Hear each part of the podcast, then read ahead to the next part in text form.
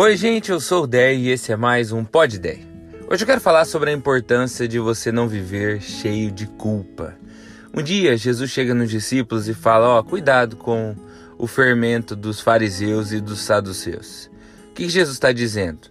Que existe nos religiosos da época algo, um fermento que é o seu ensino, que pode fazer com que os discípulos se tornem como eles são. Pessoas que estão mais preocupadas com as aparências do que com ajudar o próximo. Gente que se importa mais com a religião do que com o próprio Deus. Por fora, bela viola, por dentro, pão bolorento. Essa é a ideia. Jesus está falando, ó, cuidado com o ensino que eles têm. Só que os discípulos interpretam e entendem algo totalmente diferente. Porque eles tinham esquecido de levar os pães nesse momento. Então, quando Jesus usa a palavra fermento para se referir ao ensino, automaticamente eles criam hipóteses na cabeça deles que dizem que Jesus está bravo porque eles não levaram o pão. Então a primeira coisa que a culpa faz é isso. Ela cria hipóteses na nossa própria cabeça e a gente interpreta a situação de um jeito totalmente errado e diferente. Então, por eu viver culpado, algo que acontece de ruim na minha vida, eu deduzo como Deus me punindo. Porque essa hipótese eu crio não apesar do quanto eu conheço a Deus, apesar da culpa que eu sinto sobre mim mesmo, entende? Então você vive culpado porque em algum momento da sua vida lá atrás, talvez em outro relacionamento que nem seja esse que você está, você agiu de um jeito que não deveria agir e você errou. Agora, anos depois, você continua uma pessoa ciumenta porque existe dentro de você uma culpa que diz que um dia vão fazer com você o que você fez com outras pessoas. Entendem as hipóteses que a culpa cria? E daí o relacionamento vira pesado e inevitavelmente vai para um caminho ruim.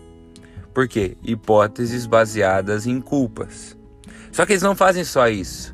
Eles começam também a discutir entre si de quem que é a culpa ali. Qual deles que tem mais culpa por terem esquecido o pão? porque essa é uma outra tendência que a gente tem. E agora, de quem é a culpa? A culpa é sua por ter esse sorriso, ou a culpa é minha por me apaixonar por ele. Só isso, dizia Marília Mendonça, porque alguém tem que ser culpado na nossa relação uns com os outros. A gente tem muito disso. Alguém precisa assumir esse BO. Ninguém lembrou do pão, mas alguém deve ter mais culpa do que os outros.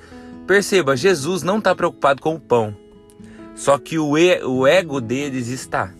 Jesus não está preocupado com de quem é a culpa deles não terem levado o pão. Porque como eu vou terminar de contar a história, Jesus nem estava falando disso e não se importa com isso. Mas o ego deles está muito preocupado em saber quem tem mais culpa, quem tem menos culpa, ainda mais na frente de Jesus, que é quem eles querem agradar o tempo todo.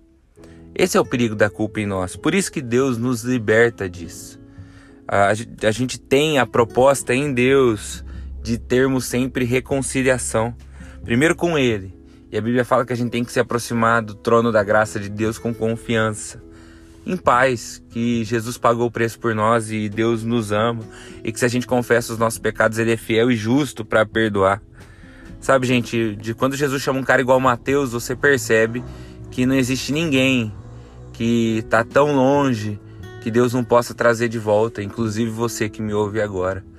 Então, a primeira proposta de hoje é reconciliação com Deus, para que você deixe para trás essa culpa que te prende, como se Deus tivesse sempre com raiva de você. Isso não é verdade.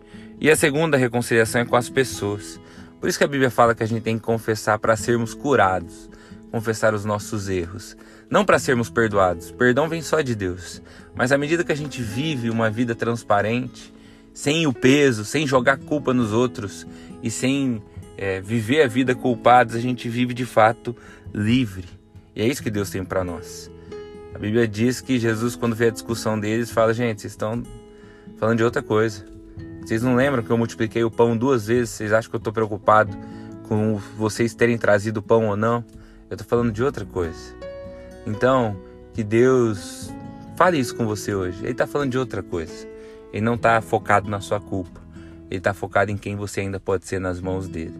Deus te abençoe muito, te dê uma vida livre da culpa e te ajude a ser melhor todos os dias. Que Ele faça isso comigo também. Tchau, tchau.